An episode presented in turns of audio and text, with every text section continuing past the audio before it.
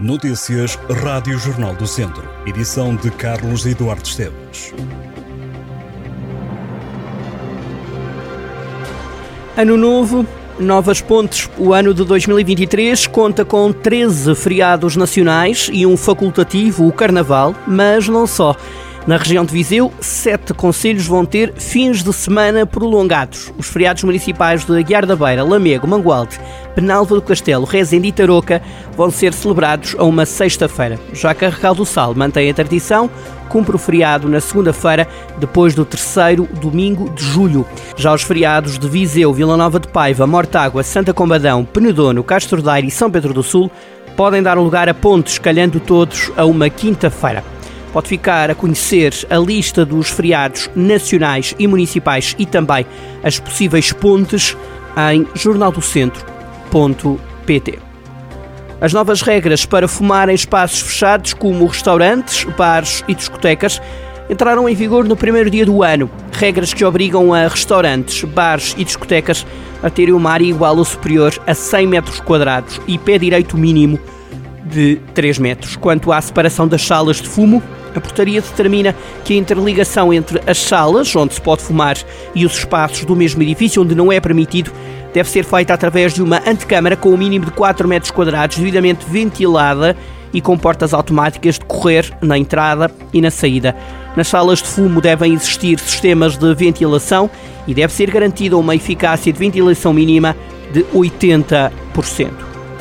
Os moradores da antiga estrada de Santiago em Viseu estão fartos de lidar com os esgotos que vêm para a via pública sempre que chove, como aconteceu nos últimos dias. A via fica inundada com água do rio e, para piorar ainda mais a situação, as tampas da rede de saneamento básico levantam e arrastam dejetos, toalhetes e pensos higiênicos para a estrada. Ao Jornal do Centro, o diretor do Serviço Municipalizado de Água e Saneamento de Viseu, Carlos Tomás, explica que a situação vivida na Rua de Santiago acontece apenas quando chove com mais intensidade. O município diz está nesta altura a desenvolver um projeto para separar os sistemas de água residuais das pluviais, um problema que acontece em vários pontos da cidade. Esta obra irá ajudar a resolver a situação, diz Carlos Tomás, acrescentando não haver ainda uma data para a realização desta empreitada. Em Viseu, a PSP deteve sete condutores por excesso de álcool nos últimos dias de 2022.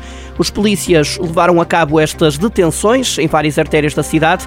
Os detidos tinham idades compreendidas entre os 23 e os 42 anos e acusaram taxas de alcoolemia que oscilaram entre os 1,20 e os 2,36 gramas por litro de álcool no sangue. Um dos automobilistas detidos, que acusou uma taxa de 1,95 gramas, envolveu-se também num acidente de viação do qual resultou apenas danos materiais. O Douro é a cidade europeia do vinho em 2023. Está prevista a realização de dezenas de iniciativas ao longo do ano para mostrar o território à Europa, para promover também o enoturismo, a cultura e o património e o vinho. All Around Wine, All Around Douro é o tema da candidatura do Douro à Cidade Europeia do Vinho 2023 e este galardão, conquistado em junho último em Bruxelas, é, de acordo com a Cimdouro, um dos mais importantes da história da região, que é Património Mundial da Humanidade desde 2001. A Cimdouro diz que está prevista a realização de dezenas de iniciativas ao longo do ano para mostrar o território à Europa.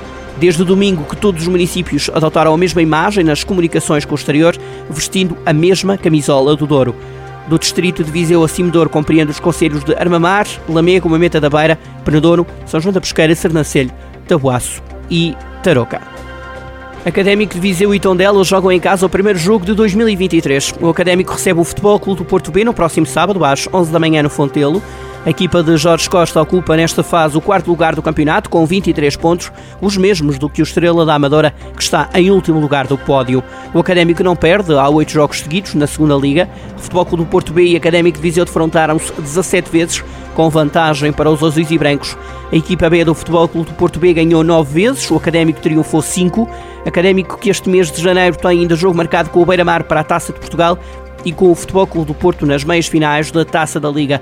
Pelo menos seis jogos terá que fazer o Académico neste mês de janeiro. Se passar à final da Final Four, o Académico fará sete jogos no mês. Já o Tondela tem quatro jogos agendados para o primeiro mês do ano. A equipa de Tosé Marreco já não está na Taça de Portugal nem na Taça da Liga. E quanto ao campeonato, recebe o Penafiel na segunda-feira, dia 9 de janeiro, pelas 8 e um quarto da noite.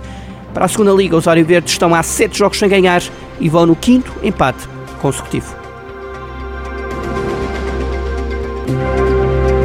Estas e outras notícias em jornaldocentro.pt